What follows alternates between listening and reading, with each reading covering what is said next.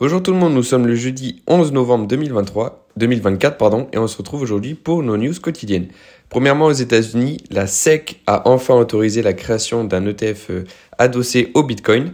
Euh, bon, c'est pas une grosse surprise puisqu'on s'attendait à ce que la SEC approuve la création de cet ETF, mais en tout cas, ça pourrait faire changer les choses dans le monde de la crypto-monnaie puisque plus euh, d'acteurs financiers pourront intervenir sur le marché des crypto-monnaies et donc ça ouvre la porte à de nouvelles euh, opportunités d'investissement. Donc à voir comment le marché crypto-monnaie réagit. En tout cas, le Bitcoin perdait après l'annonce, mais enfin c'était trop court-termiste pour en tirer une conclusion.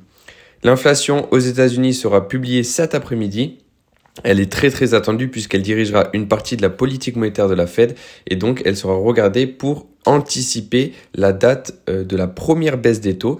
On a notamment le directeur de la Fed de New York qui a annoncé que la politique était assez, euh, assez forte pour en tout cas atteindre l'objectif de 2% d'inflation, mais qu'il était encore trop tôt pour procéder à une baisse de taux directeur.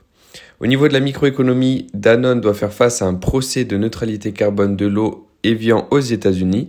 LVMH est en pourparlers avec TikTok pour freiner les ventes de produits contrefaits. Vinci renouvelle sa ligne de crédit syndiqué. Eiffage qui remporte deux contrats. SES Imagota qui va changer de nom pour Vision Group.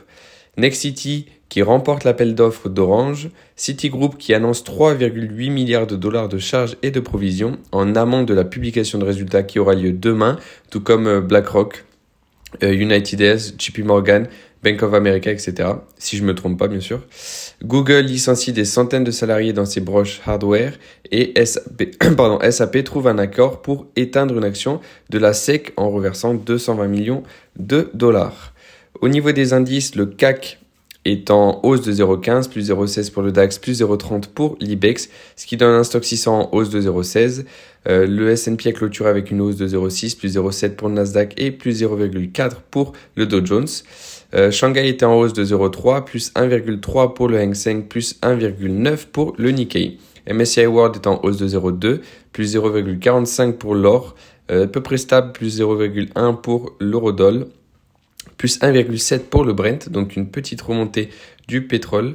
Euh, les 10 ans aux US sont en baisse de 1% à 3,98% de yield. Et enfin, le VIX est en hausse de 1,1% à 12,83 points de base. Donc très peu de volatilité. On attend surtout les données euh, inflationnistes aux États-Unis qui tomberont aujourd'hui et la publication des résultats euh, donc demain et dans les semaines qui vont suivre.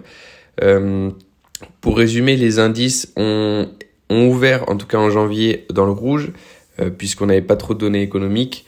Et euh, là, on n'en a toujours pas, mais en tout cas, on a une restabilisation des indices, puisque on est à peu près stable tous les jours. On attend vraiment les données macroéconomiques pour en tirer des conclusions et donc actionner des mouvements à l'achat ou à la vente. On se retrouve donc demain pour parler de cette inflation et des résultats des entreprises.